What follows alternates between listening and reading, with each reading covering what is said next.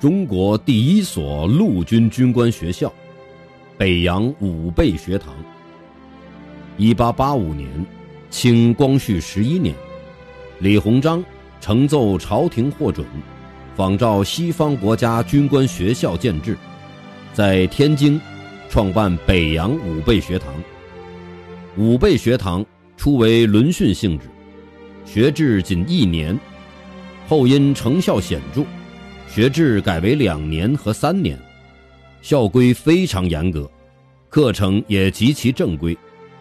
北洋军阀的领袖人物冯国璋（一八五九年至一九一九年），段祺瑞（一八六五年至一九三六年），曹锟（一八六二年至一九三八年），王士珍、段芝贵、李纯。靳云鹏、陈光远等皆为该校毕业生。一九零零年，八国联军入侵天津，校内六七十名学员顽强抵抗，全部壮烈牺牲。